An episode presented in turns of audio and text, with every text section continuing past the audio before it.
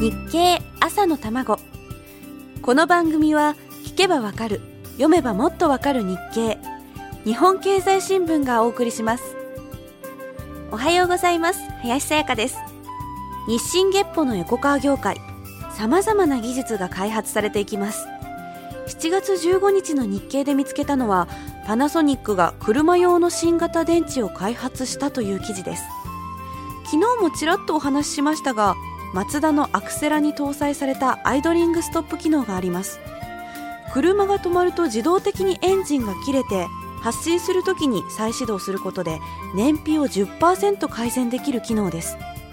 でも再始動に時間がかかっては渋滞の原因になってしまうのでマツダでは0.35秒での再始動を実現しました。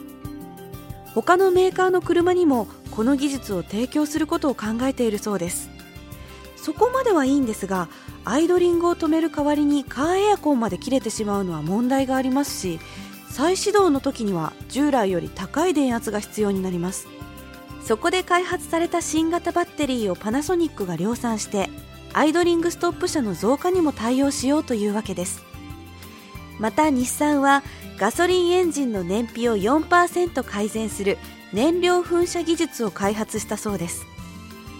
ハイブリッド車はバッテリーだけでなくガソリンエンジンも積んでいますからこれらの技術がハイブリッド車をさらに改善して環境性能をますます高めていくことになるんでしょうね。各自動車メーカーがハイブリッドを主流にしていくことが決定的になりましたがじゃあ電気自動車が普及しないのかというとそうでもなさそうです。やはり環境性能の高さでは電気自動車がリードしているからです。電気自動車を利用する動きも本格化していて充電用のインフラが整備しやすい環境の中での利用。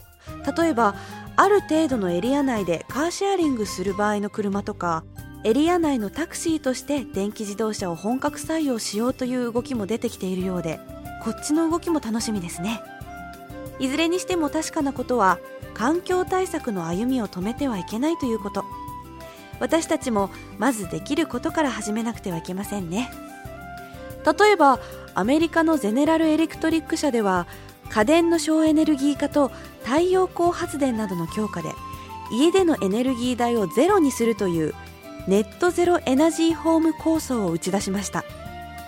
非常に効率的に電気を送るスマートグリッド技術と同時に進行させていく計画で来年にも実際に販売できるようにしていく構想のようです。